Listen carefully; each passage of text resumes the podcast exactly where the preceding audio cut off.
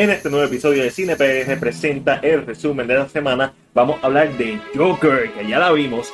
Bobby Iggy regresa al podcast para hablarnos de su libro biográfico y también Spider-Man regresa al NCU. Todo esto y mucho más a continuación.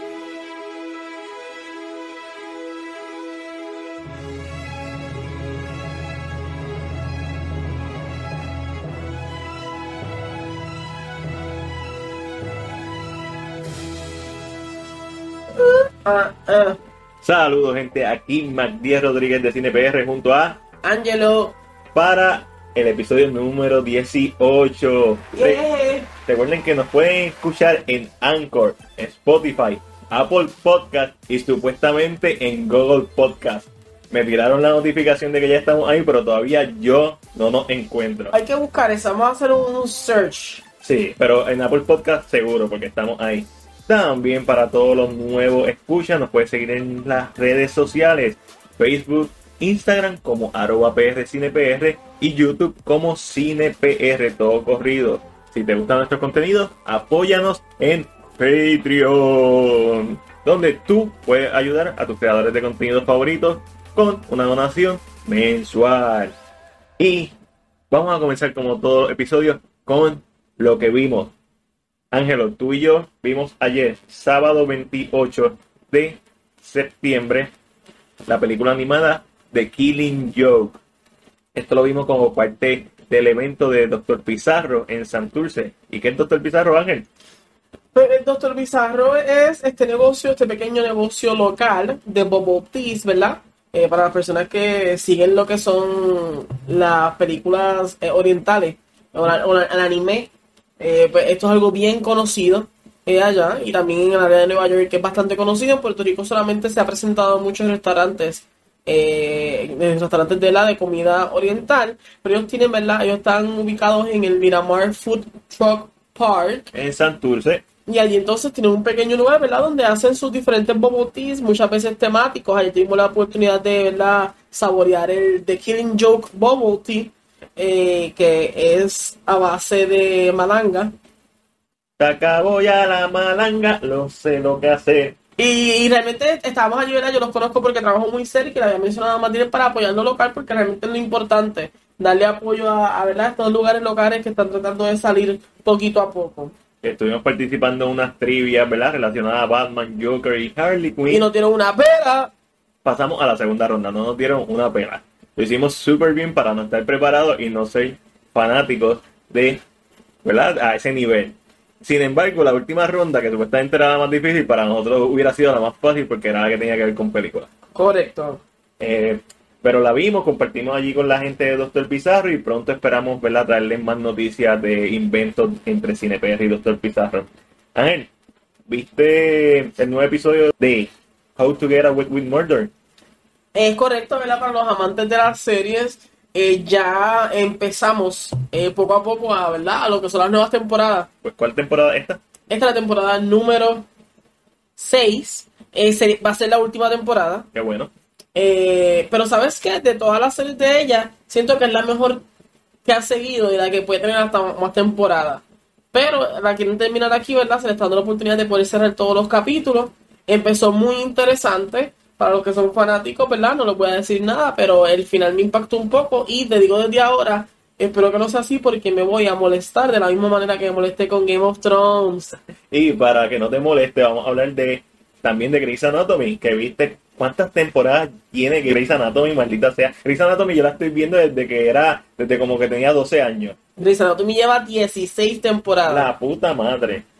Hemos visto esos actores bien jovencitos y los hemos visto cambiar a través de los años en la pantalla. Eh, regresaron a la televisión, ¿verdad? Nuevamente con su temporada número 16, eh, episodio 1. eh, muy, muy normal, muy parecido a Grey's Anatomy. Yo entiendo que los que conocen de series de medicina que tienen un cast así de inmenso, estas series tienden a llevarse a, esta cantidad de años. Un ejemplo de ello es ER. Eh, que no me sorprende, pero a veces sientes que están como tratando de push líneas que tú dices, "Mm, esto no va para ningún lado.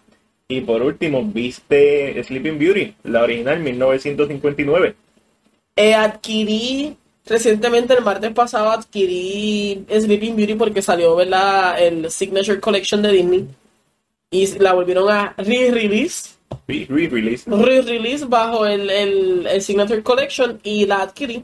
Y realmente la adoro. Adoro la película, adoro a Maleficent, los villanos y los petty que es, lo, lo que se molesta. Hay un, hay un monólogo que hace Maleficent cuando tiene el príncipe encerrado. Que es, es, es como, es como crueldad pura porque le dice, está en el dungeon. le dice al príncipe, exacto, está en el dungeon y le dice, yo te quiero aquí para toda la vida. Yo quiero que tú te envejezcas aquí y te puedas ir a darle un beso de viejo y la levantes. Y que te des cuenta que no puedes estar con ella. Y yo, oh my god, esta mujer no tiene miedo a nada. So, de verdad que es un clásico, un clásico. Y de mi parte, yo vi The Sister Brothers con Joaquín Phoenix y John C. Reilly. También sale Jake Gyllenhaal. Eh, es un western. Eh, no era lo que esperaba, pero en el mejor sentido de la palabra. La historia trata sobre los hermanos Sisters, que son Joaquín y John C. Reilly, eh, que están en busca, ¿verdad? Tienen, son, ellos son unos asesinos eh, a sueldo. Están en busca de una persona y cosas de la vida hacer que al final del día eh, cambien de bando. Está bien interesante la película y cómo se desarrolla, es, lenta. La primera mitad es la música la que mantiene a, a uno atento al filme, pero al final del día la dirección, buenas actuaciones eh, e historias son bien cautivantes, aunque no es una película que recomiende a todo el mundo. También vi Booksmart, que es la ópera prima o el debut como directora de la actriz Olivia Wilde. Esta película trata... Olivia. Olivia. es- Esa, Oye, espérate, perdóname, esa película es de Olivia. Ajá. Porque nadie me, me había dicho, lo hubiera visto hace tiempo. Pues deberías verla. Es super fun.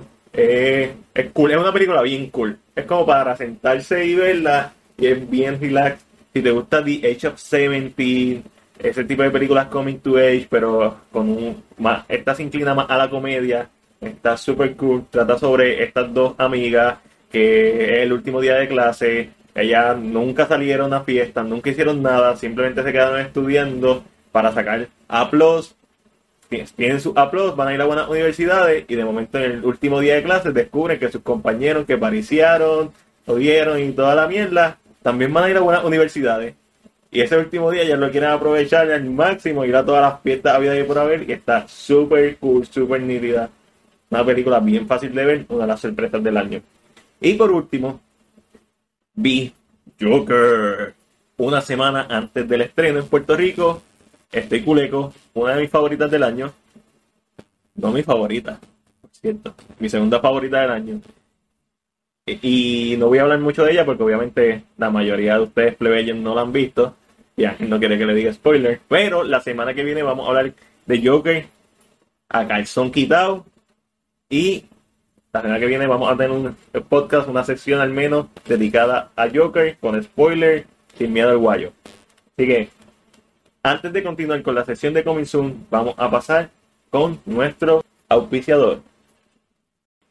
Y gracias a la vocecita tan romántica que nos puso Matías ahí dándonos un pequeño auspicio, eh, regresamos a la- nuestra sección de Coming Soon, donde hablamos ¿verdad? de las noticias del cine, qué es lo pronto, qué se está escuchando, quién es el nuevo director, quién, a quién volvió, quién no ha vuelto, qué ha pasado, y de esas cositas así, Matías, ¿cuál es nuestra primera noticia? Nuestra primera noticia es que Sly Stallone, ¿Otra vez, Sly? Sly es Rambo, tú sabes, papi. Obviamente, eh, con todas las ruedas de prensa de Rambo han salido noticias sobre los próximos proyectos. Y uno es que Sly Stallone y Julius Avery, que es el director de Overlord, están preparando un thriller que se llama Samaritan, que es sobre un niño que está buscando a un superhéroe mitológico que lleva desaparecido 20 años. Esto es como una combinación de, para mí, es un thriller con el género de superhéroe, es como si fuera Percy Jackson thriller más superhéroe.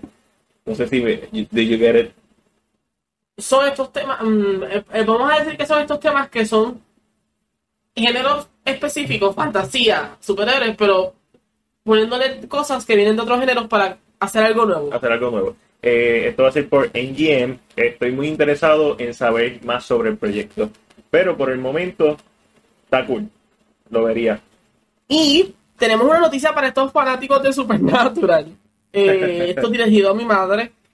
eh, se, ¿verdad? se menciona la noticia de que va, va a haber un reboot de lo que sería la serie Walker Texas Ranger con el actor Jared Padalecki. Vale, correcto. Que hacen en Supernatural de, Sam. de Sam. Y obviamente esta serie es famosa por el gran Chuck fucking Norris, ¿verdad? Que como todo el mundo sabe, cuando nació su doctor lloró. So, continuamos con el rodaje de la tercera entrega dentro de la franquicia de Collector. Esta es una franquicia de horror slasher eh, estilo booby trap sobre un coleccionador, pero ¿qué colecciona este tipo? Colecciona personas y las mata. Yo empecé ese hobby, pero no me funcionó. No, no, no, no tiene mucha... No tenía mucho espacio. No, Era un reguero y a mí no me gustan los regueros. limpiar eso me imagino que es un desastre. Traté, traté de hacer lo que hizo Bateman en American Psycho. Este papel no es fácil de conseguir, la gente te cuestiona. Ajá, no me imagino. Pues, y se va a llamar la tercera entrega The Collected. La primera se llama The Collector, la segunda se llama The Collection y esta se llama The Collected. En pasado, eso es un past tense. Ajá, ah, so, eh, yo vi la primera. Eh, Eh, la primera es la que es en la casa. La que que, es en él la va- casa. Que creo que hay como. hay- mm, estoy pensando ahora mismo, pero creo que es el para casa. lo cool de esta película es que el protagonista le iba a robar a esta familia y cuando entra a robarle se da cuenta que está pasando algo y que el tipo ya entró pero la película para mí es muy far-fetched en el sentido de que el tipo tiene un, hizo un montón de trampas en la casa Un alone para adultos. un Home es, un Home- es como una mezcla entre Sa y Alone en esteroides Y la segunda es al final de la primera. Ay, no, iba, iba a dar un spoiler a que no lo había visto. el que no la ha visto pues está tarde. está tarde al final de la primera eh, Atrapan a alguien atrapan a alguien y se lo llevan. y se lo llevan. Y la segunda tiene que ver sobre, ¿verdad? La continuación, obviamente. ¿Cómo se escapa? Cómo, cómo se escapa y nuevos protagonistas, yara, yara, yara. Y al final de la segunda atrapan a otra persona. Y ahora vamos a ver la tercera. También, y hablando de algo que no es de, de no es de película, este, la portada de Final Fantasy VII Remake, que es básicamente la misma portada del juego original, pero Con una mejor calidad. eh, con, con el estilo, con el estilo de las gráficas modernas, eh, yo estoy loco por ver más sobre este juego. ¿Sabes que yo nunca, a mí, yo no soy, vamos a, y esto es un tema completamente aparte, pero aquí se la da todo un poco ya. Eh, yo no soy amante al RPG. Sí, a mí me Nunca he sido amante a, puedo jugarte un Kingdom Hearts y realmente le doy la oportunidad porque tiene a Disney envuel- envuelto. Claro. Y Yo soy un soccer por eso. Pero nunca he sido amante de que me compre un juego. Alguien me recomendó Final Fantasy. ¿Cuál fue el último juego de Final Fantasy que 15. salió? Que fue como un boom que todo el mundo. 15, pero también tuvo críticas mixtas por... No, la- Porque habían cambiado el estilo de. no, no, no solo por eso, obviamente estos juegos y el juego de Final Fantasy VII también tiene como que este estilo de Final Fantasy XV que eh, es más es más Kingdom Hearts. Eh, Y que, que- que te menciono porque yo sé que tú sabes más de juegos. Me puede ser que me guste más jugar estas versiones nuevas de Final Fantasy a las que eran choosing el personaje. turn- turn- ataque. turn base. Eh, ¿Cómo se conoce el estilo que esto escoge las cosas? Ataca, me desespera. No, a mí me encanta eso porque tienes todo el tiempo del mundo. Este estilo Pokémon. Correcto. Este, este obviamente es más action oriented. Ten en cuenta que Final Fantasy VII Remake es solamente la primera parte del juego. Ellos van a volver, ellos van a tirar otra parte de este juego y de- que van a ser tres o cuatro partes que van, que ahí que van a completar la historia completa de el CD. Sobre esta parte solamente en Midgard, en la ciudad. Eso va a ser bien interesante, que es básicamente las primeras cuatro horas. Porque le van a agregar material Eh, para expandir la historia. no, o- pero Final Fantasy VII venía en dos o tres CDs, el de PlayStation. Porque así de grande era el juego, creo que dos CDs. Era un juego muy grande como para que un solo CD aguantara. en el caso de, la, de las gráficas de hoy en día, pues no pueden ponerse en dos sí, se tiene que no, uno eh, por CD por el en- hecho en de. el caso de India yo creo que sí lo, lo pueden hacer en más en un CD solamente, porque obviamente tenemos juegos gigantescos como Metal Gear, tenemos eh, los mismos Grand Theft Auto, el mismo de Spider-Man, o sea que son historias bien complejas con gráficas, o sea, bien casi fotorrealísticas o fotorrealísticas en algunos casos. El mismo de Death Stranding de Kojima, o sea, un solo CD. Pero la idea va a ser básicamente como que, ok, vamos, te vamos a presentar este CD y yo entiendo que los otros van a ser DLC que van a terminar la historia. Pero realmente no sé mucho. Sé que esta parte es solamente la primera sección del juego, que es el Ok, Midgard. ok. Eh, Está cool. Eh, pero volviendo al cine, Nos fuimos, nos fuimos por ahí sí, por el sí, juego. nos fuimos ahí. Eh, tenemos que el director de How to Train Your Dragon, Dean DeBlois, va a hacer un filme live action de Micronauts para Paramount Pictures. Esto como parte del supuesto universo cinemático que van a hacer con G.I. Joe, Micronauts, no sé si Transformers, ya que hicieron un reboot con Bumblebee. eh, pero, Pero eh, esto sería live action, un Sí. universo cinemático live action. sí, live action, correcto. Eh, mm, me interesa por el director que es, pero el IP no me interesa absolutamente nada. Yo no me crié viendo Micronauts ni comprando juguetes de Micronauts. So, no hay ningún tipo de attachment hacia ellos. No como Transformers, que uno siempre hubo un Transformer o los G.I. Joe. So. Oye Ángel, te voy a hacer una pregunta aquí en Left Field. ¿Qué película? no sé nada de pelota, por si acaso. ¿Qué película te gustaría que le hubieran hecho una secuela? Una segunda parte, específicamente. Me cogiste. ¿Qué película me, me gustaría que le hubieran hecho una segunda parte? Ajá. ¿Sabes que a mí me hubiera encantado? En lo que... Sí, ma- ahora, porque creo que vamos a tener que cortar. Porque lo que yo- el silencio que yo tuve en este momento Sí. era fue un bache inmenso. Una, una de dos.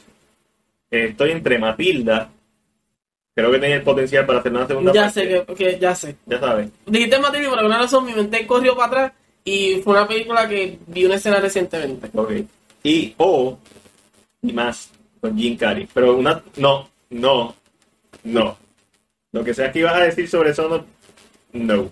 No, no, no. eso, eso es una mierda, eso no debía existir. Eso no existe. Y siento mucha pena porque la- el que la haya visto. Una, una secuela con Jim Carrey que continuara esa historia eh, en donde quizás viéramos a una Dimash mujer. Porque los cómics de Dimash son R, son bien sangrientos. So, y hay material para hacer una secuela en los, basándose en los cómics. Y hay, en la película original de Jim Carrey hay referencia a los cómics visuales. So, siempre me- una de esas dos, honestamente. O hay, hay, Ro- hay Robot con Will Smith. mira, ahora mismo yo me voy por la, la clásica. No sé si esta es la clásica, pero son dos películas que siento que una segunda parte hubiera funcionado, no era necesaria, pero hubiera funcionado. Y sería una, Hocus Pocus del 93, Durísimo. una buena historia de cómo traerla, que siempre se ha mencionado. Y la otra sería The First Wives Clubs del 96 con Goldie Hawn, eh, con Bette Midler y Diane Keaton, que son estas mujeres que se quieren vengar de sus esposos y hacen un club. Si no la han visto, la tienen que ver. Y hacen un club, eh, ¿verdad? De mujeres despechadas, de mujeres, de un first wife, las primeras esposas de los hombres millonarios de Nueva York. Como, ¿Y qué hubiera pasado? ¿Dónde estarían el sol de hoy? Como que esa idea, como que siempre me ha gustado. Y, eh, por lo menos, yo siento que también eh, lo que ayudó mucho a estas películas fue la química entre las primeras tres, las actrices que estaban principalmente. Son, son como que tú quieres repetir esa misma. Sí, ese- ese Un, un ejemplo random de David Wears Prada. correcto. Que hay una secuela ya en libro. So, eh, yo con mucho gusto volvería a ver a Miranda Priestley en la pantalla grande. Me encantaría. Y, y, y, ah, se me olvidó, la esposa de Krasansky. Emily Blunt. Qué, qué bochorno de mi parte. Eh, nunca- es que ella no, no. se parece. Nunca debería yo decir en mi vida la esposa de Krasansky, sino el esposo de Emily Blunt. Eh, es que también ella, que yo pienso que desde sus primeras, por decirlo así, en este ámbito más de acá a Estados Unidos, ella no se parece tanto tampoco. Como dato curioso, hablando no de Emily Blunt, eh, de Emily Blunt. eh, tú sabes la actriz que hace de Bones, la serie Bones. ¿Correcto? Ella sale en Spider-Man 2. Al principio de la película, Spider-Man Peter Parker está entregando unas pizzas y llega tarde a entregar las pizzas y ella no le paga. Es la misma actriz. Wow. Brandon Lee. Ustedes vean. Y hablando de Emily Blunt y John Krasinski, eh, terminó la filmación de A Quiet Place 2. Estuvo durísima la primera. Vamos a ver si repiten el éxito. Se supone que es una historia totalmente ajena a lo que le pasó a la familia, pero dentro del mismo universo. Sí, como lo que ah, había- se había rumorado que era, iba a ser otra familia, otra gente en otro lugar, pasando por lo mismo. Exactamente. Eh, me preocupa eh, por el hecho de que A Quiet Place es una película bien íntima y se siente bien íntima porque la hizo Krasansky con su esposa. Y no es por dudar del talento de él, pero quiero ver cómo afecta el hecho de que, uno, de que vamos a volver a repetir la, mi- una trama similar, Porque Y final. él, y él está dirigiendo, es diferente. No es, eh, I mean, no es, lo, para mí no es igual. Yo soy el director y yo estoy actuando y mi esposa está conmigo que le puedo decir cualquier cosa. A tener yo que dirigir a alguien completamente diferente que tal vez no visualice igual o no inter- Esto pasa con actores, los actores. mm, yo hubiera preferido que hubieras hecho una continuación a la trama de la primera. Yo- yo- a mí, no, a mí, a mí me interesa que, que hagan una historia totalmente diferente, incluso por mí lo pueden hacer en otro país de, o sea, Estados Como Unidos. una, un- un- como una anthology, una, Como una- una antología. Una antología dentro de, de- de los mismos eventos, pero no me preocupa tanto el hecho de que él no está actuando porque su personaje obviamente murió, pero como esta película fue tan personal, fue tan familiar hasta cierto punto, quiero ver qué nos trae y está repitiendo un mismo concepto.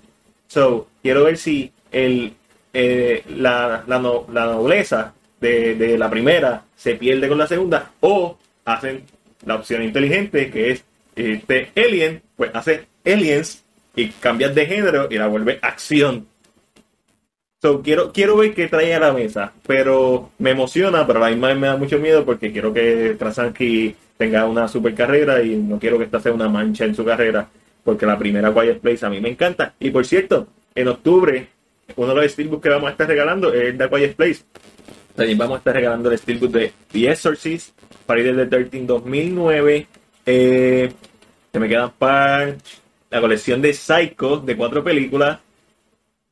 Y vamos a estar regalando un date con Angelo. Uh. No, no. Oh, Beetlejuice. Matiel no quiere, pero se lo prometo, mi gente. En octubre, yo cumplo en octubre. So, de regalo para mí para usted, un date con Angelo. Y hablando de cosas que nadie quiere, el director de Annabelle Comes Ah, Home, ustedes, pues, mi gente, yo me voy. Mejor, de verdad, ¿sabes qué? Me voy a parar. Se acabó esto. Yo trato. No, no, me voy. Gary Doberman hará el remake de Train to Busan. Nadie pidió este remake. De verdad, no sé. ¿Por qué quieren hacer el remake? La original es. Money, money, money, money. Y lo que, eh, ¿sabes qué es lo que pasa con ese tipo de remakes? Yo respetaría, bueno, no voy a decir que no, no respeto, pero yo entendería si tú me haces un remake y me lo haces igual, único tal vez con un poquito más americanizado, por decirlo así. Pero ¿qué sucede? Al tú cambiar una película de un país oriental a uno americano, tienes que hacer un cambio completamente cultural y le quita la magia a lo que era realmente la historia original. Parte de lo que hace a Train to Busan es estos personajes caricaturescos. Eh, que hay solamente uno, todo el mundo que lo haya visto sabe quién es. Que es super fun, que es este tipo que está peleando y se va a los puños co- con los zombies. eh, y a la misma vez que le da cora- tiene un, un corazón en esta trama. Yo pienso que esto es una película totalmente innecesaria. La voy a ver porque es una película de zombies, una película de horror. Y, pero no le tengo ninguna confianza. Dicho esto, como siempre decimos, todo tipo de, de sensación negativa, positiva, expectativas malas o buenas Desaparece en la, en la sala. en la sala cuando uno se sienta lo tiene que dejar afuera y la película te tiene que, que capturar. Pero con los remakes a veces es un poco más difícil porque ya tú viste una versión de esa película y Train to Busan es una versión excelente de esa historia. So, vamos a ver. Y, y el director de Annabelle Comes Home demostró que tiene potencial de mejorar. No es un mal director. A mí me gustaron muchos elementos de Annabelle Comes Home. So, vamos a ver. Eh, entonces tenemos, hablando de remakes, Más remake. eso así, Eso es lo más que hacen hoy en día. Ryan Reynolds. ¿Otra y- vez? Y, sí, Ryan Reynolds otra vez. Y Jason Bateman van a hacer el remake de Clue. ¿Qué está pasando? Eh, ahora nos vamos por esta línea, Knives Out, eh, Murder in the Orient Express, Por ahí viene la otra de, de- la segunda parte, ahora nos vamos con Club. Yo te lo dije, te lo verdad que lo había Eh, o- vamos, o a entrar, vamos a entrar, como que se está volviendo. No, tú lo habías mencionado el, el se está repitiendo el patrón. Como que la gente le está buscando otra vez la vuelta a esto. Y, a, a los jutones. ¿Sabes lo más que me interesa de este remake? Que el director va a ser Jason Bateman. Y, a- en ¿verdad? Mencionándolo a él, se ganó el Emmy por dirección en, en Ozark. Y Jason Bateman hizo la película eh, eh, Bad World, Ok. que fue su directorial debut y es muy buena. Trata sobre este adulto que encontró un loop en las competencias de Spelling Bee de, de Spelling Bee, ¿cómo se dice Spelling Bee? Cuando uno deletrea, Deletrea. una competencia, una perdón, una competencia de deletrear. Exactamente. Él encuentra un, un loophole en, una- en las competencias de deletrear de high school y él como adulto se mete y empieza a ganarlas todas. Pero es una comedia, obviamente, se llama Bad Wars porque se habla mal de una comedia R, eh, pero es una comedia que tiene corazón y me gustó mucho. ¿Sabes qué me preocupa un poquito de eso? ¿Qué? Que es Ryan Reynolds. Sí, lo mismo estamos hablando y últimamente no está poniendo mucho esfuerzo. Y no quisiera. La única forma que yo te lo puedo permitir es que Reynolds sea, sea el coronel Mostaza, un una ca- caricatura del club, porque en club lo que son caricaturas de personajes. Una caricatura que sea out of, y eso pues me funcionaría, pero que hay que ver. Club es una historia que la puedes hacer de diferentes maneras, la puedes hacer como un, un, un thriller, un horror, la puedes hacer comedia, le puedes hacer lo que tú quieras. Exactamente, yo lo que tengo miedo es que sea una comedia más de Ryan Reynolds y Jason Bateman, porque a mí me encantan ellos cuando están fuera de, del comfort zone, cuando hacen cosas diferentes. Pero pasamos para adelante y tenemos que Travis Knight, director de Cubo and the Two Springs y Bumblebee, Bumblebee, Bumblebee, Bumblebee. va a dirigir la nueva película de Uncharted, el juego de Sony aventura, que es una copia de Indiana Jones y Tomb Raider, que está en la madre, los tres juegos, son cuatro, pero por lo menos yo he, he jugado tres. So, eh, y esta es una película que lleva tiempo tratándose de hacer, igual que la de The Last of Us, y va a ser protagonizada por Tom Holland, que no me encanta, porque el personaje de Nathan Drake no se parece a Tom Holland. Eso no es un, eso no es necesariamente como que la mayor calidad, cualidad que yo busco en un actor que se parezca a, a su contraparte de donde está basado. Porque lo vemos en James Bond, en Daniel Craig. Normalmente Bond se describe como este hombre pelinegro, yara, yara, yara. O, o los mismos Batman. Batman siempre ha sido un hombre alto, blanco, pelo negro, ojos azules. Siempre la descripción de Batman. Eh, por lo menos de Bruce Wayne. Y los actores, yo creo que ninguno ha tenido los ojos azules. Quizás este Val Kilmer, Puede ser. puede ser. No me recuerdo los oídos de Val. Pero yo siempre he pensado que Tom se parece más a, La versión joven, a la versión joven que sale en el juego 3. a que a él. No serán por esa línea, tirarlo tan jovencito.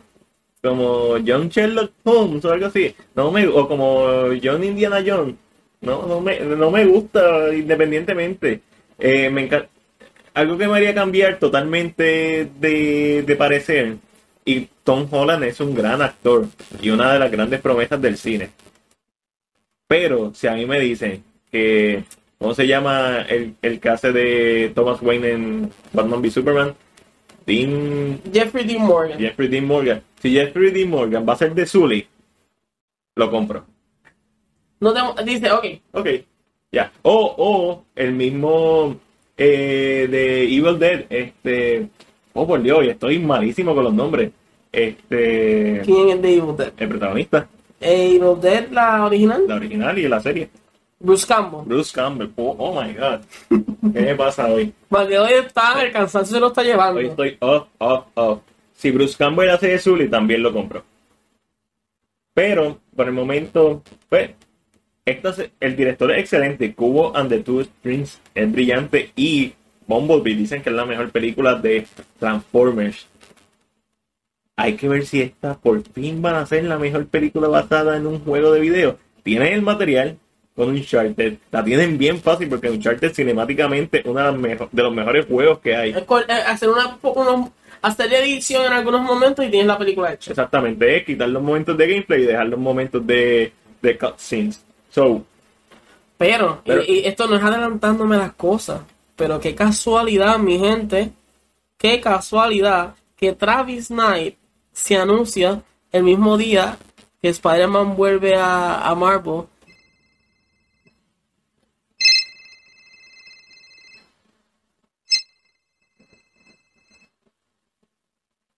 Bobby, hello, Banjo.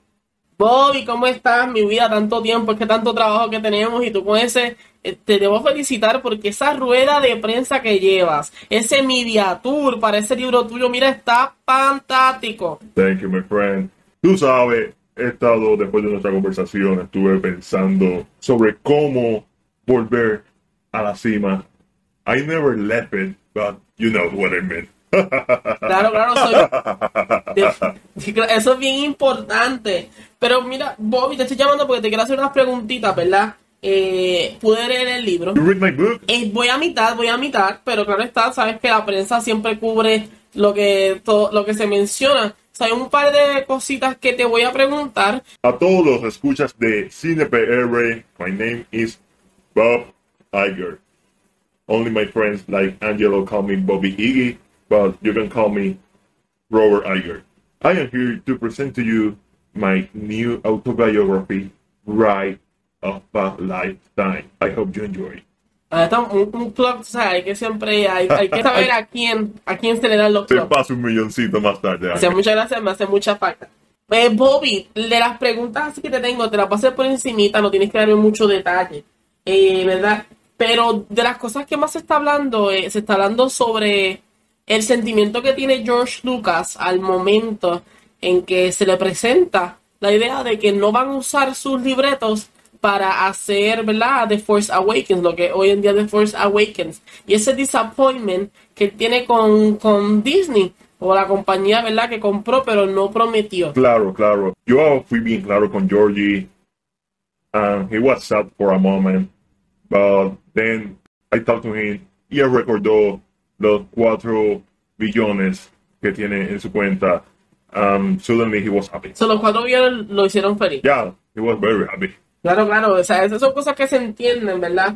Eh, otra de las cositas que, ¿verdad? Está tocando el tema, me cuentan, me cuentan la- las personas que tú mueves a, a Kevin, ¿verdad? Eh, Para que ahora este, este, se esté reportando a mi otro amigo, ¿verdad? No mejor amigo como usted, Bobby, pero a mi otro amigo, Alan Horn. Y él eh, empujas un poquito lo que es Black Panther y Captain Marvel porque no voy a decir nombre del ejecutivo como usted en el libro, pero tú y yo sabemos quién es el ejecutivo Todo el mundo lo sabe. que no permitía que salieran y decide separarlo. Eh, ¿qué, pi- ¿Qué te llevó a esta decisión? Ah, Martin Luther King Jr. Martin Luther King Jr. acabo de decir. Sí, exacto. Yo no soy racista. I like black people. Martin Luther King. Oh, ok. Y, y con Captain Marvel.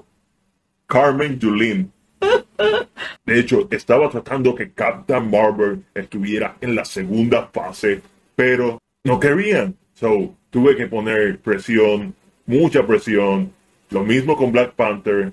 Leí un cómic, puedes leer más de esta información en mi libro The Love Ride of a Lifetime. A otro blog. Claro, claro. eh, Siempre es importante. En cualquier momento que se pueda, se empuja. Siempre que se pueda se empuja. Así se va a llevar. Bobby, estoy, me estoy inspirando para un libro y ese va a ser el nombre. Siempre que se pueda, se empuja. Pues miran, ¿verdad? Estas son de las preguntitas así que tengo.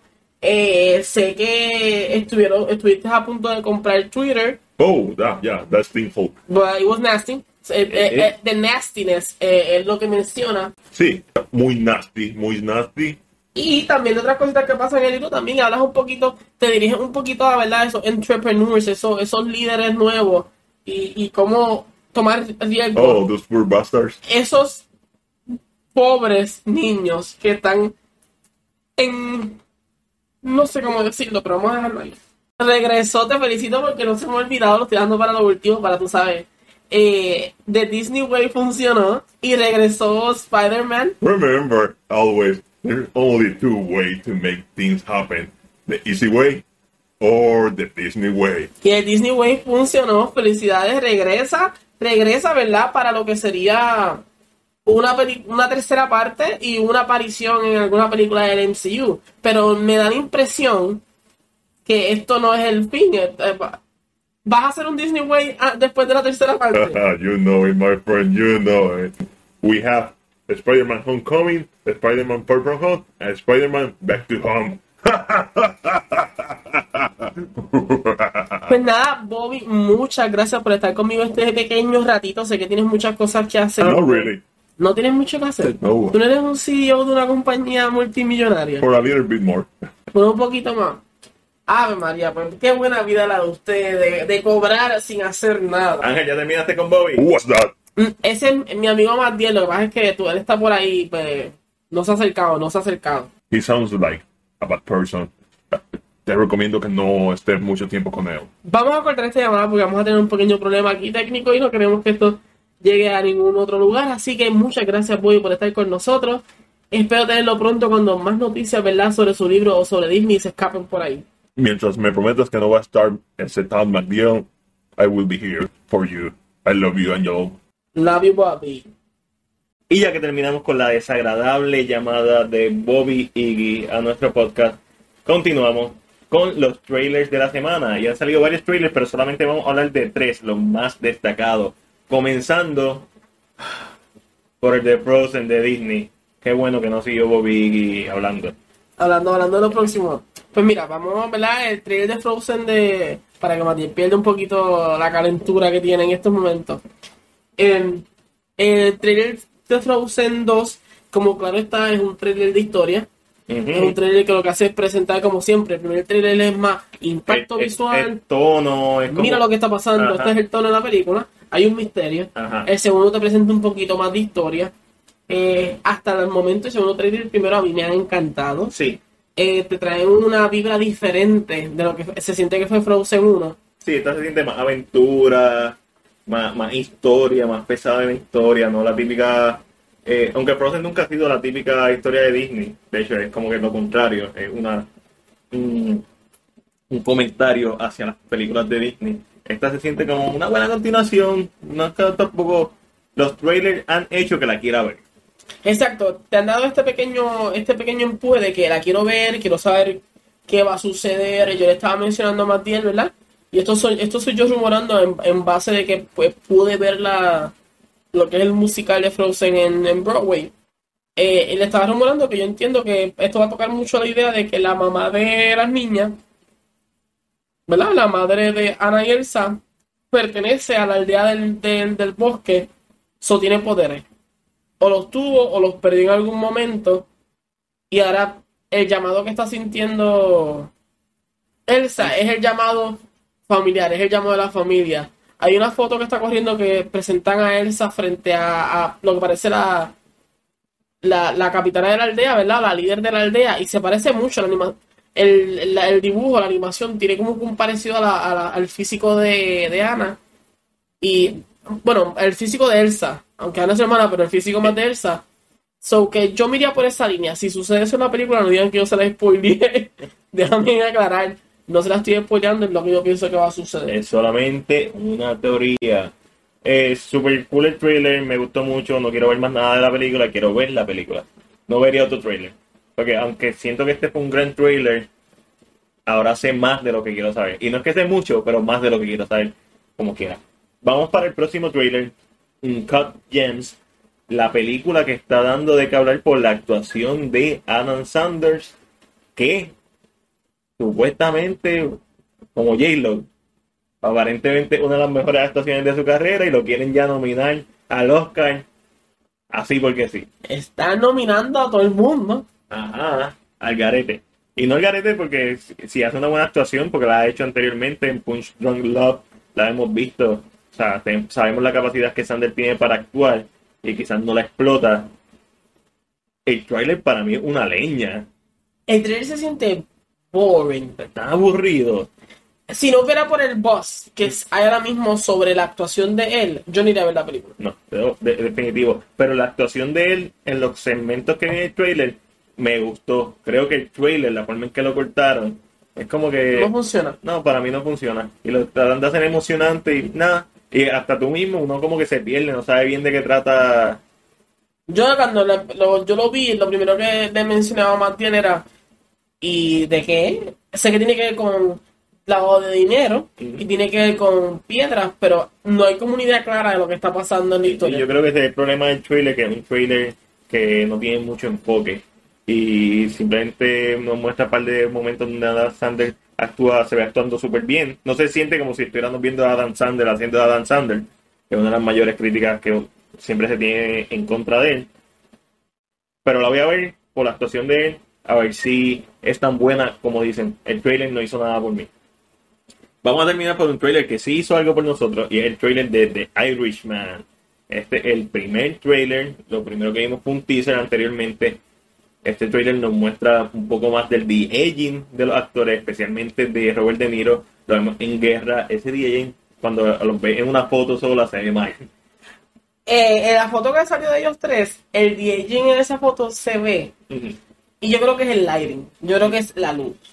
Eh, Porque me fijé que en la escena donde está Joe Pesci, ajá. con De Niro al frente, que le habla del, del candidato del teléfono, el de-aging ahí se ve espectacular, que fue la misma toma que vimos en el, en el teaser que había salido. Correcto. Pero ahora en, hay tomas de luz, hay tomas donde hay- parece que hay luz, como que no funciona el de-aging. Pero no es por la luz, es literalmente porque si hay un de-aging tienen que tener los efectos visuales, punto. Sí, es, es que no, o sea, que la luz que tal vez le pusieron, eh, o sea, el, El- el- el- el efecto de luz que le pusieron no fue un- no sé. Tengo que ver esto en Netflix tampoco, es que aunque ponen mucho dinero, eh, Hay que verla. hay que verla para, o sea, en el aspecto de los visuales, porque se ve que como película, como película. Exacto. Lo, lo que estamos criticando es cómo se ven los visuales, que no sabemos si están terminados. Pero la película, de seguro, un peliculón tiene a Scorsese en la dirección. y por decir esto, ¿verdad? Yo sé, por lo menos yo no soy de fiar mucho de las páginas de puntuación. No, pero lo digo para los que sí la siguen. La última vez que vi la puntuación, ¿verdad? En el tomatete, el, el Eh, tom- tomato Tater. en el Tomato Tater, Sí, no, no, eh, de Tomato Tater. 41 críticos que habían dado la película, la película estaba en un 100. Claro, esto no dice nada de la película, pero, ¿verdad? Mucha gente a veces le gusta, pero vamos a... Yo siempre les recomiendo a las personas, porque normalmente uno ve esto a través del teléfono, que se metan a, a, la, a Rotten Tomatoes en una computadora o usando el desktop, la opción de desktop del teléfono. ¿Por qué? Porque el por ciento es simplemente lo que te están diciendo que están por encima básicamente de, de 7, de 10. Pero la puntuación de la película eh, se hace, a- la puedes ver, no la puedes ver en la aplicación o en un móvil. Tienes que hacerlo a través de una computadora o de la versión desktop de Rotten Tomatoes. Y ahora mismo, la película, la puntuación que le dan los críticos es La puntuación ahora mismo eh, es 9.01 Oh shit. Wow. Eso es alto. de 10. De 10 críticos. No, No, de de- ah. 44, hay 44, cri- cri- hay, perdonen, hay 44 críticas ya, sumi- eh, ¿verdad? En el sistema y la puntuación del 1 al 10 es 9.01, que realmente es una puntuación en Rotten Tomato alta. Alta. Y nuevamente, hay que esperar que salga la película, ¿verdad? Hay que ver, recuerden que muchos críticos odian una película y el fanático le encanta, como hay fanáticos que no le gusta una película y al crítico le encanta. So, esto hay que Eh, ver esto- el in-between. Lo hemos visto con Midsommar, que a los críticos le encantó, a los fa- al fanático no le encantó. Lo hemos visto con Rambo, a los críticos no le gustó, a los fanáticos le encantó. Esto pasa. So, eh, la verdad siempre se encuentra entre medio de esos dos caminos. Veremos Sí. a ver cuando sale en Netflix Pero- y ahí estaremos pendientes. Siempre lo hemos dicho, Scorsese es uno de los... Scorsese es un maestro de maestros en cuanto a dirección. Y tenemos a Robert De Niro, Pesci, Al Pacino. O sea, es una película que no, no, las, no nos las podemos perder, punto.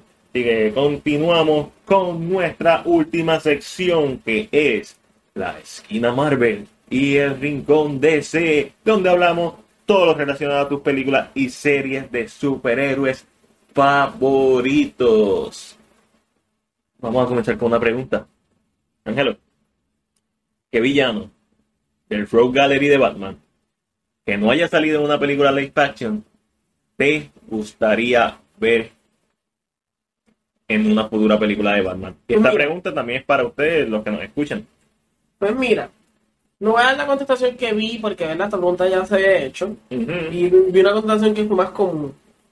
Y no, y tratar de, aunque fue lo primero que pensé, quisiera irme por una línea diferente. Sí, es Me encantaría ¿Cuál- La contestación que Ángel no quiere dar es The Core of Owls. The Course of Owls, que es más común, es lo que más, yo entiendo que, eh, como que, mu- ¿verdad? Porque es, es algo que funciona. Yo miraría mucho por el personaje, el villano The, The Mother y The Orphan, The Mother and The Orphan, que son, son nuevos, son de Rebirth. Ajá. Ellos no son, y miraría más por una versión más de horror de, de Batman. Eh, Batman es un personaje que se presta y con sus villanos se presta para hacer tanto. Un thriller, noir o cualquier cosa, una película de horror, porque es un personaje que está en esa línea de, de tan oscuro. Y estaría súper y funciona. Y siento que los que vengo también, la- sé que la pregunta no es de, pero de ahí donde yo realmente me encantó mucho el tema, Y pienso que sería como un villano, tal vez para cambiar la historia un poquito del Batman, como que algo distinto. Me- No sé, me encantaría esa idea. Me encantaría esa idea. Yo, aunque quizás no es una live action, pero me encantaría ver a de, de Batman Who Laughs una película. Yo pens- yo- Pero- a mí me gustan todos los que, o sea, todos los, los, los Batmans, los, los que se conocen como The Dark Knights, todos son buenísimos, pero The Batman Who Laughs es, Eh, es otra cosa. es el duro, es, es el duro. duro. Este, no, es durísimo. Obviamente esto no va a pasar posiblemente mientras nosotros estemos vivos. Primero, primero deberían hacer una adaptación de, de Flashpoint.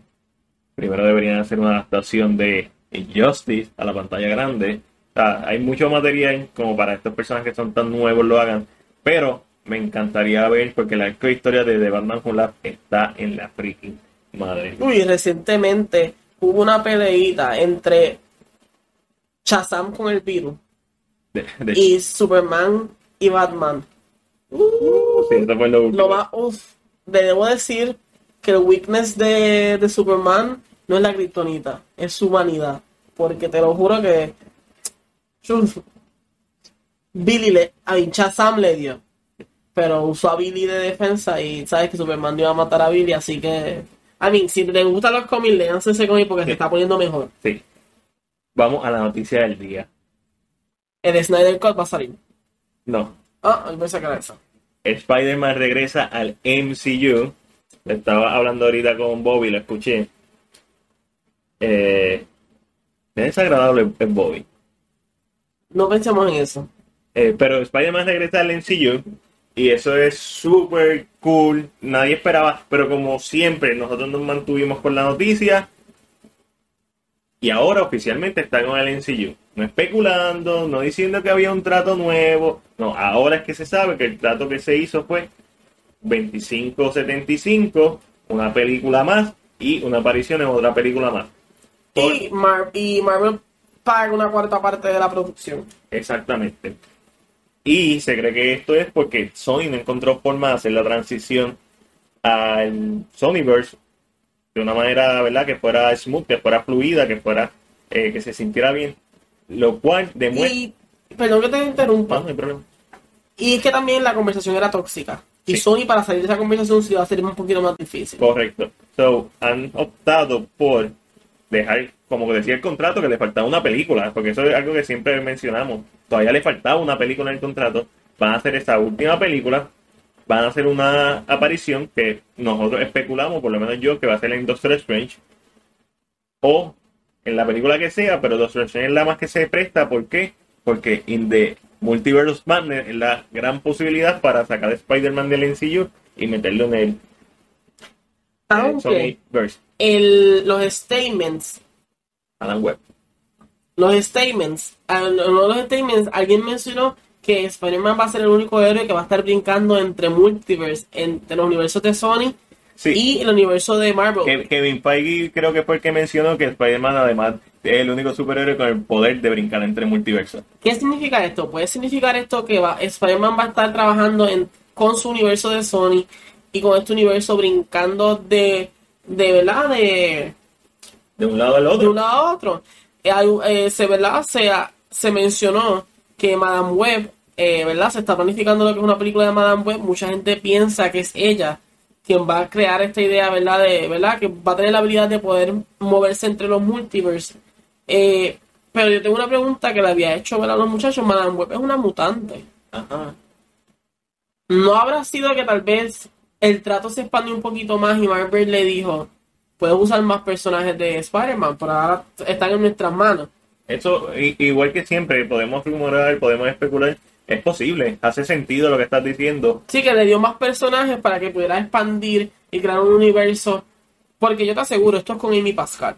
A nadie le conviene lo que estaba pasando, que era dejar al MCU sin Spider-Man, de- especialmente después de cómo terminó Far From Home.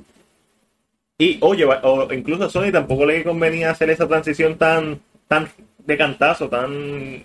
O sea, la próxima película de Spider-Man, se hacía una película de Spider-Man de Sony, fuera del MCU, como tú ibas, con Tom Holland, como tú ibas a explicar Iron Man, como tú ibas a explicar los eventos, como en la escena post créditos. tiene una explicación específica. No. Tal vez un cierre un espacio eh, te permite hacer una transición de que, ok, Spider-Man se fue por un multiverse, lo llamaron, lo necesitaban y se fue y desapareció.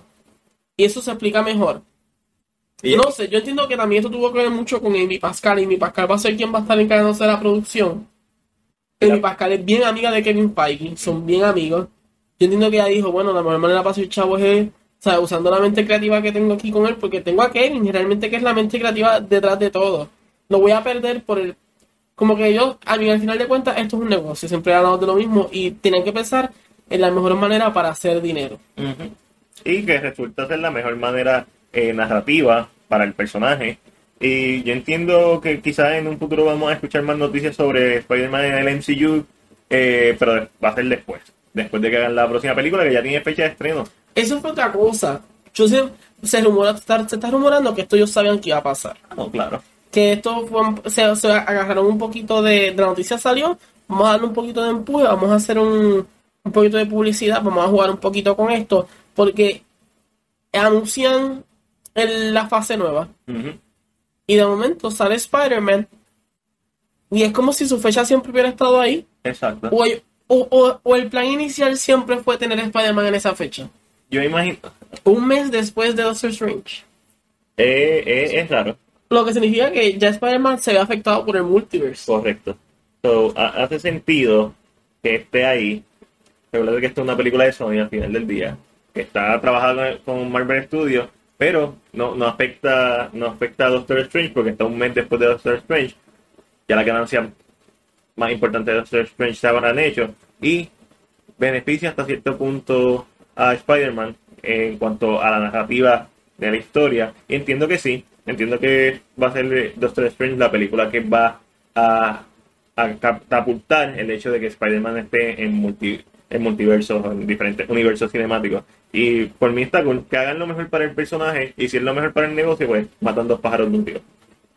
Así que estamos en esa noticia, lo cual es sorprendente. Eh, eh, eh, fue de momento, fue una noticia que salió sin... Yo, yo pienso que todo esto fue un montaje pu- publicitario. Este, que se, se aprovecharon de que salió información que a lo mejor sí era verdad, que estaban en negociaciones. que y dijeron, "Va, vamos a, vamos a seguir, vamos a seguir a ver cuál es la reacción. Sí, porque yo te estaba mencionando que las palabras del CEO, tú me perdonas, pero tú como CEO tienes que saber cuán cerca están las negociaciones. Claro, Eso tú lo mencionas para crear esta expectativa de que la gente como que y de momento ponerte trending en Twitter y que todo el mundo está hablando de ti. ¡ay! Que la- A mí los negocios son así, en los negocios no existe nada blanco ni negro, los negocios, existe- no- negocios son negocios. it. esos son verdes. Gracias, los negocios son verdes, so aquí todo es posible. Vamos a pasar a DC otra vez, esta vez con Joker. Estamos brincando como... Sí, esta Como como son- Spider-Man, como uy, vale. de, univer- de mu- universo universo. Lo tenías escondido debajo de la manga. Sí. Y cuando salió, ay, lo tengo que decir ahora. Claro, hay que aprovechar. Uno, uno se pone sharp haciendo esto. Eh, los familiares de, ¿verdad? Esto es un tema bien serio. La tragedia y masacre que hubo en Aurora, Colorado, que fue en el 2012, eh, durante la, ¿verdad? Durante la proyección de Dark Knight Rises, que viene esta, este monstruo y entró al cine y mató a personas. Los familiares tiraron un statement para Warner Bros. referente al estreno del Joker. No referente tanto al estreno del Joker, sino obviamente estas personas sufrieron un trauma. Sus familiares murieron en una película de Batman.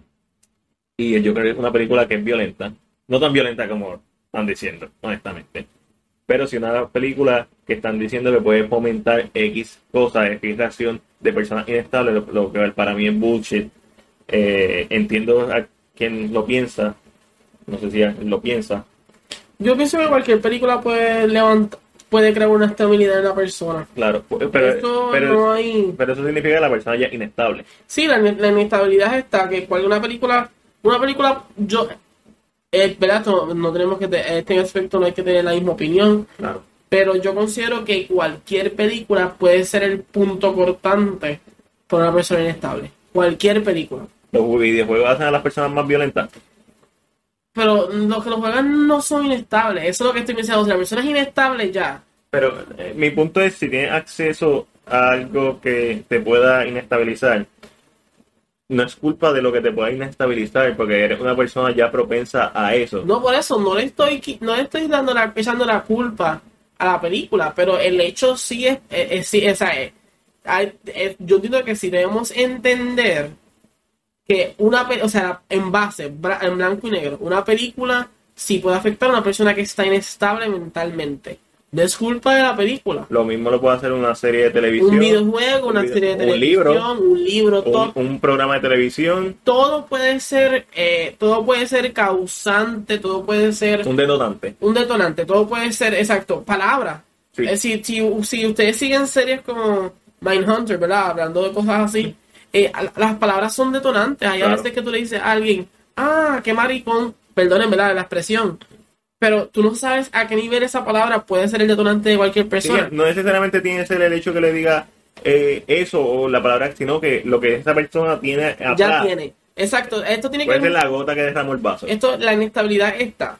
Eso nadie se lo quita. Que yo no creo que una película cree inestabilidad en nadie. Mm. Eso yo no lo creo. Pero sí creo que una película, sea cual sea, no estoy hablando, estamos hablando de Joker porque es la más reciente. Sí, porque Pero una película eh, puede explotar la, inestabilidad de una persona. Porque mucha gente habla de la del Joker. Claro está, porque el Joker es, se sabe, por lo que ya se ha leído, que es una persona que el mundo está- lo está tratando súper mal, el mundo lo está pisando, el mundo lo está... Y él decide tomar acción sobre eso. No, no he visto la película, so no quiero como que empujar mucho el tema porque hasta que no la vea no puedo... eh, y estoy tratando de pensar en otra película que puedo usar de ejemplo, pero ahora mismo mi mente no da para tanto. Taxi Driver. Taxi Driver, un ejemplo. Eh, y tal vez las experiencias que está pasando el personaje en la película. Uno, en la- ejem- yo me pongo de ejemplo, yo estoy inestable y la voy a ver. Y ¿verdad? estas personas, uno nunca sabe quiénes son los que van a hacer estos actos. Esto es una cosa que no. A veces, mm, bueno, se sabe y no se sabe. Eso es un tema más largo. Mm. Eh, pero de momento está pasando lo mismo. Ah, la gente me trata mal, ah, me pasa esto. Y es y en la película sucede algo y el personaje coge valor. Ejemplo, Taxi Driver. Y yo me siento identificado con el personaje y yo decido actuar como el personaje o, o tomar esa... Again, la película no es culpable de los actos que eso conlleve. Igual que un juego no es culpable de la violencia que conlleve algunas cosas. Eso no es lo que estoy diciendo. Pero yo entiendo que si yo debo hacer, por lo menos yo en mi opinión, debo aceptar que sí pueden ser puntos detonantes, porque como menciono, una palabra puede serlo, cualquier cosita puede serlo. Este, Mi, mi punto vendría siendo que si cualquier cosa puede serlo, un detonante, realmente no es culpa de, la cosa. Eh, no, no es que está bien hacer una o la otra, pero especialmente en el arte, la escritura, las películas, son bien importantes porque nos traen temas de conversación. Y Joker es una película que se llama Joker, el villano de Batman. Entiéndase, es un villano, no un antihéroe, es un villano, es una persona mala. Estamos viendo el origen de posiblemente el villano más famoso de la historia que se puede dar los puños con Darth Vader, o sea, de la historia, de la ficción. Claro está. Sabemos que un psicópata, que es un loco, un asesino. En el, en el cómic Joker es un violador. O sea, no es una persona buena. O sea, eh, y la película, sin dar spoilers, no glorifica lo que él hace, por más que ciertas personas estén diciendo que sí. Yo puedo entender por qué lo están diciendo. lo- el- el- ¿a qué punto esta, esta conversación va a regresar? Porque yo no la he visto. So, no, puedo, El- no, no puedo como que estoy hablando a base Sí, de... sí, el próximo podcast pero vamos a hablar. Pe- lo humaniza. nos muestra su lado humano, pero también nos muestra que él siempre tuvo ese monstruo por dentro y que es la sociedad la, La que, que lo- la que lo crea. Entonces ahí es donde yo entiendo que sale la preocupación de la gente que está preocupada. Pero la película hace algo muy inteligente, sin dar spoiler, nos da una contraparte de eso. Nos presenta algo para que no, Sí. para no ser... Sí, Eh, hay un Que punto- sin esta contraparte tal vez la película se hubiera sentido un Sí. poquito... Hay un punto en la película en donde antes de que él sea full Joker, tú todavía lo estás viendo humano. Ahí un punto del filme en donde no hay redención. Independientemente todavía él haga ciertas cosas buenas. Pero ya no hay, ya no hay vuelta Pero atrás. ya no hay vuelta atrás. Ya es, el, ya es el, el el- el monstruo completo. Ya es Joker. Ya es impredecible. Pero entonces, es, es, Es porque- complicado porque no has visto la No he visto película. la película, estoy, estoy hablando más a base. Pero el, el. Por eso es que quiero usar Taxi Driver, no quiero usar el Joker porque no quiero irme. No la he visto y no quiero juzgar la película antes de sentarme. Pero. El, es que yo entiendo también que hace mucho no se veía un tema así. O sea, no se tocaba un tema así.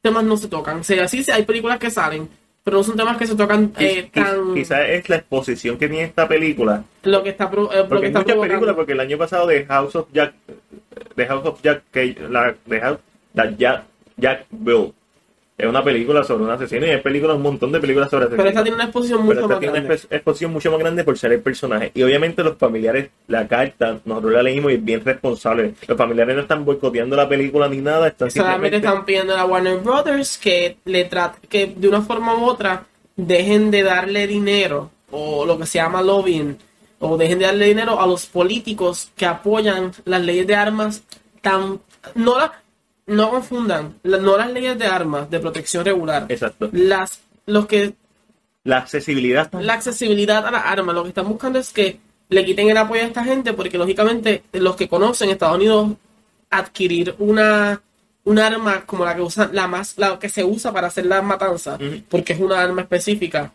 eh, es súper fácil y no solo eso esa arma se supone que sea de guerra no es una arma que se supone que esté en la ca- ¿sabes? que la usa la gente en la calle Eh, y es como que esta idea de que ellos no están ellos dicen que ellos no van a ver a Joker claro, les asusta la película porque lógicamente mm, el, el- Hay están- un están- trauma, ellos están están traumatizados. mezclando eh, el personaje por lo que pasó con su familia y están haciendo como una Y bien importante aclarar que esta película de el- lo que pasó en Aurora no fue con la película de Dark Knight del 2008, fue con The Dark Knight Rises, que es la de Bane.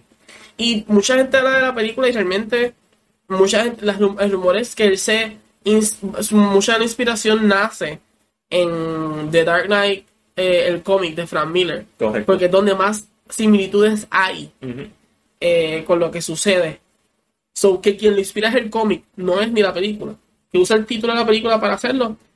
So, el tema es un tema difícil de hablar, lógicamente. Nosotros no somos expertos en psicología, no somos expertos en, en behavior, eh, no somos expertos en estas cosas. Pero por lo menos en, en base de, de regular, yo entiendo que es. Todo puede ser un detonante para mí. Eh, por lo tanto, mm, no le echo a Joker no le echo la culpa, sino cualquier película. Este. Obviamente, y esto es para el público eh, común, Joker no es una película de superhéroes, es una película R, bien Es importante. un drama. Es un drama, un thriller psicológico, noir. No la vean pensando que es de superhéroe. No, la ve- no hay acción. La película no tiene nada de acción. La película se inclina más por ser un estudio de personaje, bien profundo, bien dramático, bien thriller. Y en momentos oscuros es una película que va a revolucionar el género de superhéroes. Lo eleva, es una gran película. Y una película que va a dar mucho de qué hablar. Nada, pero este tema vamos a dejarlo aquí. Por el simple hecho de que no lo he visto. Entiendo que para que sea justo el, el, el- ¿verdad? Debatí con, con Taxi Driver por esto mismo. Porque pues sí, la, sí la conozco. Eh, entiendo que este tema cuando yo vea la película y pueda yo tragar lo que estoy viendo, puedo decirle, ok, pues mira. Y después puedo usar, como vamos a ver con spoilers, puedo usar ejemplos de que Claro. tal vez que puede ser el detonante en esa película, pero te puedo, te puedo asegurar que me puedo Yo, sentar yo- yo sé exactamente la, la- las partes detonantes. la parte que pueden ser detonantes, pero a la misma vez, mi problema con, quizás es con la forma en que lo están expresando. Mi problema es el boicot. Mi problema es tratar de silenciar el arte. Pero el boicot siempre ha existido. No, no, no, sí, ¿Sabes sí. que eso, el boicot es una cosa que existe para todo. Pero tú sabes, cuando la gente que no ha visto la película está boicoteando. Va a pasar, eh, un ejemplo de esto, del boicot, es eh, en el Festival de Venecia, el gran director Roman Polanski se ganó el premio a mejor director. ¿Y qué pasa con Polanski? Polanski tiene un caso del 1973, si no me equivoco, entre 72 y 74, o es el 63, de verdad ahora mismo no lo tengo en mente, donde no es una acusación como se le hizo a Kevin Spacey. Él fue frente a un juez, porque supuestamente, eh, ¿verdad? Porque él niega esa parte, pero en la época que estamos, nunca sabe, eh, drogó y violó a una menor de 13 años. No modelo. Él va, ¿verdad? Para hacer el caso corto, él va frente a la corte y llegan a un plea, bargain. Eh, un acuerdo económico. le dicen a la, le dicen a la, a él, ok, te vamos a, entonces te vamos a acusar de que tuviste eh, indecent disposure con una menor y los otros cargos se van, o sea, se van no, sino que no se le está acusando por los otros cargos. Él se va y se va de Estados Unidos, él no ha vuelto a Estados Unidos, eh, va a Francia, va a diferentes países y lógicamente estos países nunca lo han extraditado a Estados Unidos porque sigue siendo un criminal, lo siguen buscando en Estados Unidos. ¿A qué me, a qué me voy con esto? Mucha gente quería boicotear la película en el festival. ¿Por qué? Porque por la persona. Y aquí es donde está el debate. Tú separas al artista de su arte. Entonces, ¿significa esto que Kevin Spacey pudiera seguir siendo actor si lo separáramos de su, ac- de, de su acción? Porque él sigue, haciendo, sigue siendo director y déjenme decirle, Polanski no ha perdido la magia que tenía hace mucho. Polanski sigue siendo igual de bueno. Exacto. So, separamos esta. Yo, yo, no tengo, yo no tengo que apoyar al artista. Yo no tengo por qué seguirlo. Yo no tengo que pararme a aplaudirle cuando se gana un premio. Yo no tengo que hacer esas cosas. Pero sigue siendo arte, él la sigue presentando. Eh, so que estos son temas controversiales. Cada cual va a tener una opinión, cada cual se va a encontrar. Eh, claro está, este, hay personas que tal vez les toca más personalmente. Eh, entendería que todas estas personas que han sufrido por asesinatos en escuela, eso es un, es un- un ejemplo claro, los asesinatos en la escuela. ¿Cuántas películas no tocan eso? ¿Cómo tú, o sea, yo sé que no- esto no debe ser fácil, No. pero entiendo que para Joker yo tengo que ser justo y tengo que verla para entonces hablar con un poquito mejor, eh, ¿verdad?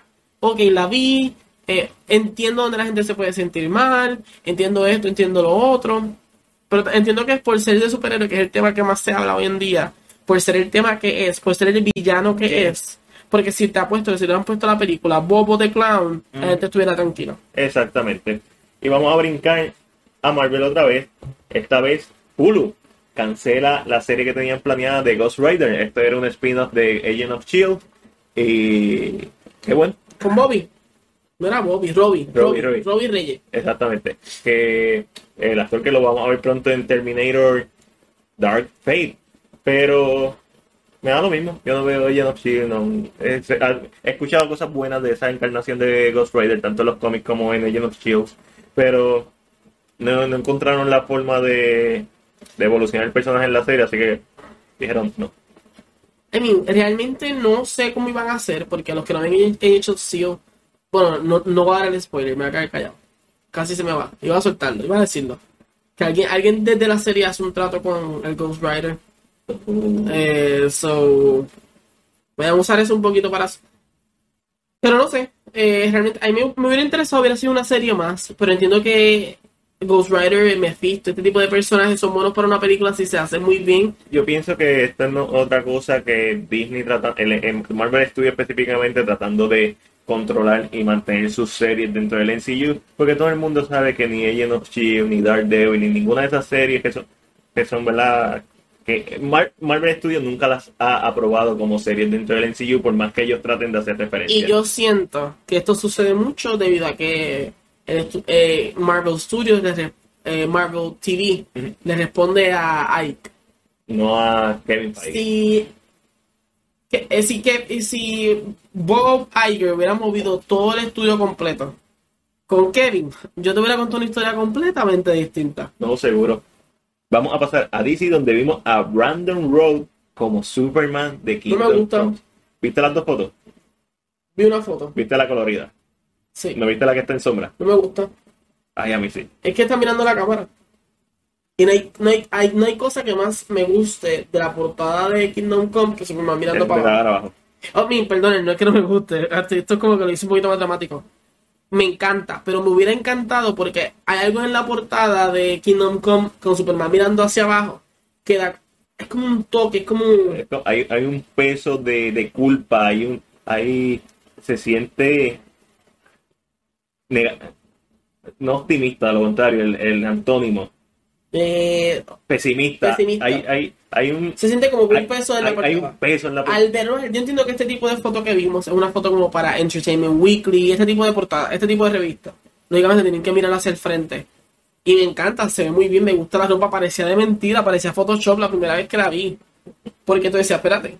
Pero me hubiera encantado que hubieran tratado de repetir ese, esa toma. Me hubiera enamorado mucho más, pero como quiera, ¿verdad? Yo no soy muy follower de las series. Ahora mismo en estos momentos me está enseñando la foto donde está mirando, el, ¿verdad? Que está en la sombra y aquí es lo mismo. Eh, yo entiendo que si esa foto Él hubiera estado mirando hubiera abajo. hecho el mismo trabajo, él mirando hacia abajo y la luz desde arriba completamente, porque lo que me están haciendo en la foto es que a mano derecha de la foto Hay una hay luz. una oscuridad. Es como, y eso como, no sé, a mí me encanta mucho ese arte de Kingdom Come, yo adoro ese Alex. Rose es una bestia. So que me hubiera gustado como que ese homage, pero entiendo que esas fotos son de revista. Sí. Eh, a mí me gusta. El diseño del traje me encanta. Y yo del otro lado, ¿viste? Ustedes saben, yo siempre estoy dando del otro lado. Eh, de- estoy de acuerdo con la parte de que hubiera, hubiera preferido la foto 100% un homenaje a esa portada de Kingdom Comes. Y quién sabe si la veamos, porque si eso es una sección de fotos, deben haber más fotos. Este, así que eh, espero poder ver esa, esa versión de la imagen. Eh, Random Road merecía una segunda película de Superman. Yo sé que Superman Returns tiene, deja mucho que desear, pero me hubiera encantado ver una segunda película de Superman, de la encarnación de él, y espero que de cierta forma en, este Crisis on Infinity Earths Que es lo único que voy a ver de la serie. Eso es lo más gracioso. Yo las conozco y conozco el tema de la serie, pero yo no la sigo. So, esto es lo único que yo voy a ver de esta serie. Voy a estar más perdido, ustedes no se imaginan. Pe- eh, Estoy loco por ver si él va a ser un super, o sea, si va a ser el Superman de Superman Returns, pero viejo, o va a ser otro Superman que no tiene que ver nada con Superman Returns. Me interesa mucho, me interesa mucho leer y ver imágenes porque yo no voy a ver estos episodios. Yo, yo lo voy a ver por ustedes, por ustedes en Cine PR, pero también salieron una salió una foto de Tom Welling con Erika, Sí, juntos en la granja. en la granja de la, en el Ken Farm. Este, Se, se ve anchito. Tom Welling no se ve como tan... Se ve ancho, como que de que se pone un uniforme y papi, párteme como Crayola sí, Kinder. no se veía tan, no se veía gordito como en, en Lucifer. Exacto, se ve como, como si estuviera puffy. Eh. Mmm, mi gente, yo no sé, pero... Eh, eh, yo quiero verlo a él con el traje de Superman. Ya tengo a mi Superman favorito. Yo quiero verlo a él con el, yo quiero verlo a él con el traje de Superman. Y vamos a terminar esta edición número 18 de Cine PR presenta el resumen de la semana con la noticia de The Batman. El actor Jeffrey Wright se perfila como Commissioner Gordon y aparentemente Jonah Hill también está en conversaciones para interpretar a un villano. Los rumores son que va a ser de El Pingüino o de El Acertijo. La noticia de Jeffrey Wright específicamente es la noticia para mí más impactante por el hecho de que todavía habían personas que tenían esperanza de que esto fuera una precuela dentro del DCEU. Pero al físicamente Wright no parecerse a J.K. Simmons, quita esa posibilidad. Y yo estoy cool. Yo estoy cool. Está cool, está, no te molesta. No, no, no. eh, Wright es un gran actor. Claro, a mí me hubiera encantado ver a J.K. Simmons interpretando más de un minuto en la pantalla al Commissioner Gordon, porque pienso que es una gran elección. Eh, pero estoy cool con la idea. Eh, Jonah Hill me da lo mismo. A ver, Jonah Hill es un gran actor, la realidad. La verdad es que uno siempre lo imagina en las comedias, pero en los papeles dramáticos que ha hecho, ha hecho un excelente trabajo. Este mismo año creo que hizo su debut como director en, en, la- en una película que es desarrollada en los 90, que creo que se llama así mismo, 90s. Eh, de lo de Jonah Hill se había rumorado mucho que iba a ser el pingüino porque también es el look. Este, pero Jonah Hill está súper plago. suena mucho Riddler. Es que lo que pasa es que Jonah Hill es. ¿Sabes que Jonah Hill va a terminar siendo Calendar Man? Lo que pasa con Jonah Hill es que Jonah Hill es flac, se está flaquito, pero la cara de gordito no se le va. Eso tiene cara de pingüino. Perdonen, gente, si eso los ofende, pero Pero no, yo pienso que. Whatever, me da lo mismo. hay que ver. Mira, esto es una versión diferente. Sí, no, Eh. Rihanna se estaba rumorando para Poison Ivy. Soy Forria, ¿no? Se estaba que- mencionando a Zoe Kravitz para Poison o para Catwoman. Están. Mira, el chiste, ¿sabe? ustedes saben cuál es el chiste de todo esto. Vamos a hablar claro y esto va a ser el caso quitado. para despedirme, mira, calientito con ustedes. A ustedes mucha crítica cuando hablaron de Magneto Negro, cuando hablaron de Charles Xavier Negro, ah, que no. Le mencionan que quieren hacer a Catwoman o Poison Negra y, ay, me encanta, me encanta. Porque, de verdad, mira, no sé qué es. Ok, ok, ok. Esto es interpretación. No, claro, yo estoy totalmente de acuerdo y a mí me encantaría ver a una Hermione negra. Este, Ya yo la vi. en, Bro- en Broadway, no, en, en la versión, ¿verdad? En, en The Corsair. The Corsair. Pero, al menos con Catwoman, Catwoman ha sido negra en la serie de los 70. Ok, espérate, espérate. Pero originalmente, ¿qué? Por lo, y Halle Berry no es blanca. si vuelves a mencionar esa película de Halle Berry, vamos a tener una pendeja aquí al frente de todo el mundo. Yo no menciono la película, yo mencioné a Halle Berry. de qué estás hablando. No vuelvas a decir que eso es Catwoman, me importa que exista. Como que eso, eso se tiene que borrar de la memoria del cine. No dejar de defender que, ah, el arte. eh, es una mierda. La verdad. So, olvida, eso no es ni Catwoman. Yo voy a ponerle No, una Cat cosa- Lady. Es, es una cosa bien mala. Este, A mí- pero, realmente a mí no me molesta ninguno. No me molesta ninguno de este tipo de interpretaciones. y, y las morenas se ven muy bien con el verde. Es muy cierto. Eso yo no, yo, es que yo no he negado la posibilidad. So- Lo que me, me molesta es la hipocresía que No, hay no, es definitivo. en los bandos. Es como que es lo que una vez yo te había hablado. Yo te había dicho una tía una vez que la gente está tan dispuesta, o la gente quiere tanto que DC funcione, que le permite más de lo que a otros no. A otro cualquier, a cualquier, o sea, y no, no hablo de Marvel nada más, hablo de cualquier estudio, cualquier Sí, película que cambie el la- personaje. La sirenita. O sea, O sea, eh, como que atacan directo, ah, que no, pero como siento que el fanático más de DC le permite más porque quiere que funcione. Y le están diciendo, hazlo como tú quieras hacerlo después que funcione. esto es la historia del underdog. Es así de sencillo. ¿Por qué nosotros le seguimos más a Marvel que a DC? Porque Marvel consistentemente ha sido excelente en sus películas. Las películas más malas de Marvel son ok, ni siquiera son mediocres. O sea, sin contar Iron Man 2.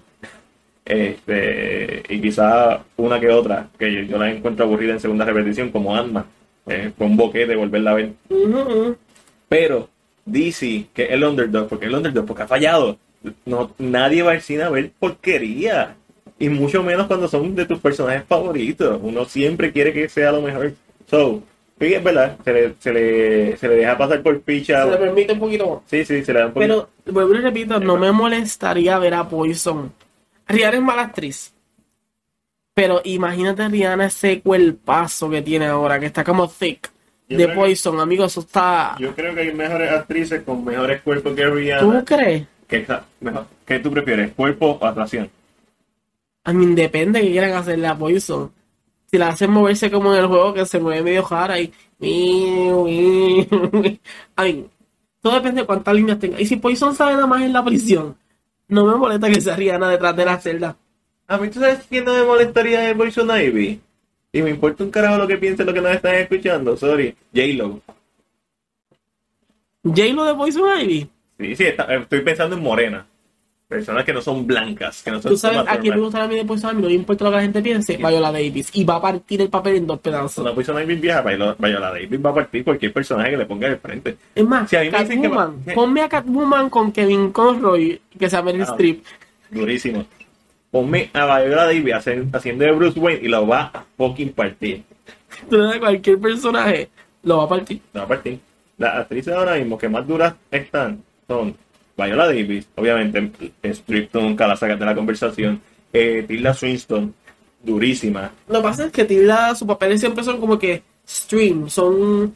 Yo creo que yo no le he visto ya en papeles es como tan... Hawkeye, ¿no? Déjame chequear porque se me olvidó en ese momento. Ella la de Suspiria. Está hablando mierda, cabrón. En Suspiria ella hace tres papeles. Una mujer, una vieja y un hombre. Pero espérate, papeles, wait, wait, lo que lo quiero decir, son papeles normales. Se sienten normales. Es, o eh, se sienten que son no. retos para el actor. Aunque está, no- está de un hombre. aquí- sí, sí, pero aquí yo entiendo a lo que me refiero, espérate. Tiene huevo, cabrón. A lo que me refiero, espérate, déjame aclarar, espérate, no, se- no me malinterpreten. Que no pase como hicieron con Noel en el post de Spider-Man. Eso le pasa. No vamos a hablar de eso, escuchen.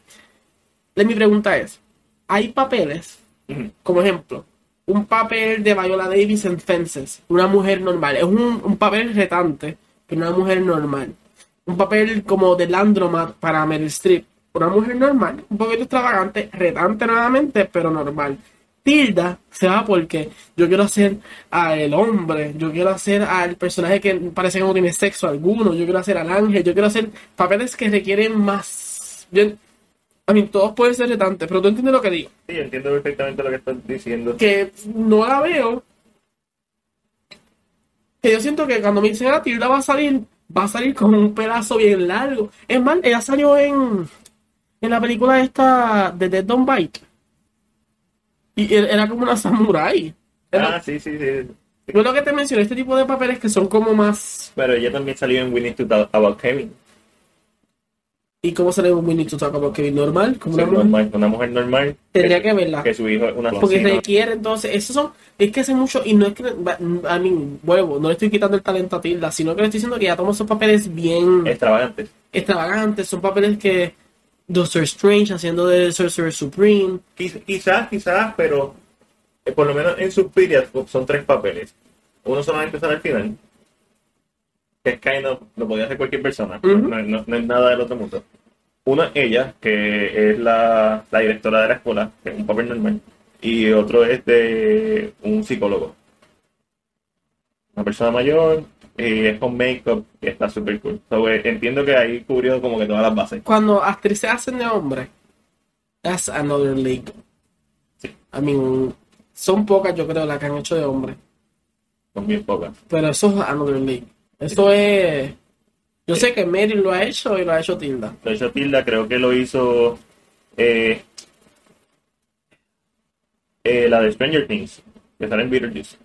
Eh, Wynonna. Winona, creo que también hizo de hombre. Hilary Swank hizo Poison Cry, que era una nena, pero estaba actuando. Yo creo que es la que estoy pensando. y es una actuación difícil, porque estás haciendo de una nena que está haciendo una transición, which becomes.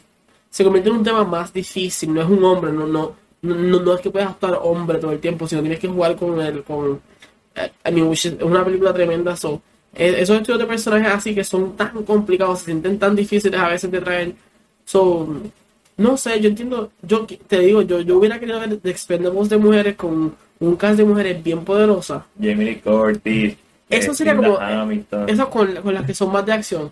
Pero ahora pensándolo, me encantaría ver un Who Done It, un Murder in the Orient Express con un cast de mujeres bien pesado. Con Viola, con Mero, con Amy Adams, Uh, con Tilda, con. Dime otro nombre así grande ahora. la de Blue Jasmine, ¿cuál es? Kate Blanchett. Kate Blanchett y Natalie Portman. Dios mío, se Oh me my caen los. God. Imagínate el cast. Charlize Theron, Margot Robbie y Nicole Kidman. Y, y Naomi Watts. Y actuación especial. A que no sabes de qué. Dime, Piénsalo, piensa. actuación Una especial. actuación especial que salga poquito, pero que tú digas, O, "Ya". o Maggie Smith, o Helen Mirren, o... Te pongo una Helen Mirren, no me Eh, molestaría. Pero Helen Mirren le mete lo que sea. Cuando esa mujer ella, ella no le molesta mucho. Mm, pero ¿saben qué estoy pensando ahora mismo que la tengo ahí? Anne Hathaway. Anne Hathaway, ta- uf, Dios mío, ya me estás por... Pensé en una sola persona y empezaron a correr el nombre por toda la cabeza y... Horrible, eso. Ay, pero imagina un caso así, bien pesado. Necesito una película así, de mujeres, que tú digas... "Ah". Porque si te recuerdas cuando salió, Sí, cuando salió el, el trailer de Murder, uno se quedó en shock cuando vio el cast, como que hizo... Porque ese cast es un, es un cast que jala. Yo, yo vería una película así. Y, y no me gustaría una comedia, porque ya vimos Ocean 8, Tony Colette. uh, Frances McDormand. Loco se cae. Yo, yo temblaría. Eso, eso es mucho talento. Como que maten a una en un. Lo mejor que the Orient Express es que matan a Johnny Depp de rápido. Yo diría que maten a una de ellas. Una de ellas que todas vivan en un hogar de ancianos. I know, that would be like That- that- that- horrible that for them, espérate. Que todas sean. Es que todas tienen que estar juntas en algún lugar. A lo mejor se puede desarrollar en el pasado, en, en, algún- en algún momento de entre la liberación. No sé, no sé. Que en una marcha de mujeres las maten.